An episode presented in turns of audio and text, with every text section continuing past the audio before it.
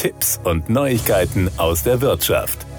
Die gesprochene Sprache wird sich in den 2020er Jahren zur dominanten Mensch-Maschine-Schnittstelle für die Informationseingabe entwickeln. Diese Prognose wagt Bernd Martin, Deutschlandverantwortlicher des Sprachsystemspezialisten Spitch AG. Er begründet seine These mit einfachen Worten. Sprechen ist für die Menschen leichter als tippen, wischen oder drücken. Bei der Ausgabe hingegen sieht er eine Zweiteilung zwischen gesprochener Sprache und bildlicher Darstellung. Er sagt dazu, Hören und Sehen sind für uns Menschen gleichermaßen einfach. Der Deutschlandverantwortliche von Spitch ist sich sicher, dass wir künftig Computer, Smartphones, Smart Homes und irgendwann auch Autos überwiegend per Sprache steuern und geht dabei von einer stark steigenden Erwartung der Menschen an die Dialogfähigkeit der Systeme aus. Mit Computern zu reden wird im Laufe der 2020er Jahre zur Selbstverständlichkeit werden. Man stellt eine Frage, der Computer gibt Auskunft oder stellt eine Rückfrage,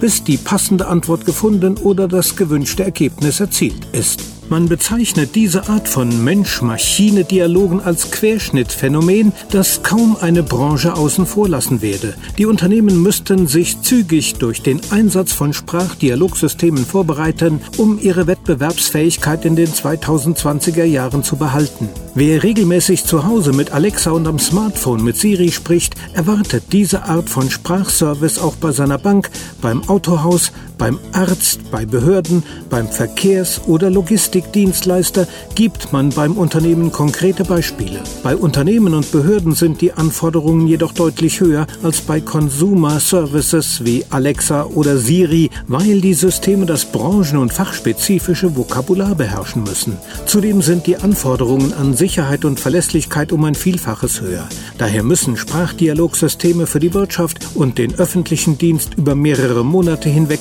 fachlich trainiert werden. Daher seien Unternehmen und Verwaltung gut beraten, frühzeitig mit Sprachsystemen anzufangen, um das erforderliche Know-how und die Integration in die Backend-Systeme voranzubringen. Die Kunden werden schneller bedient und bei den Firmen entstehen enorme Kosteneinsparungen. Es ist diese Kombination aus der Steigerung der Kundenzufriedenheit und den Einsparpotenzialen, die es für Unternehmen so attraktiv macht, mit der Einführung von Sprachsystemen zu beginnen. Das waren Tipps und Neuigkeiten aus der Wirtschaft.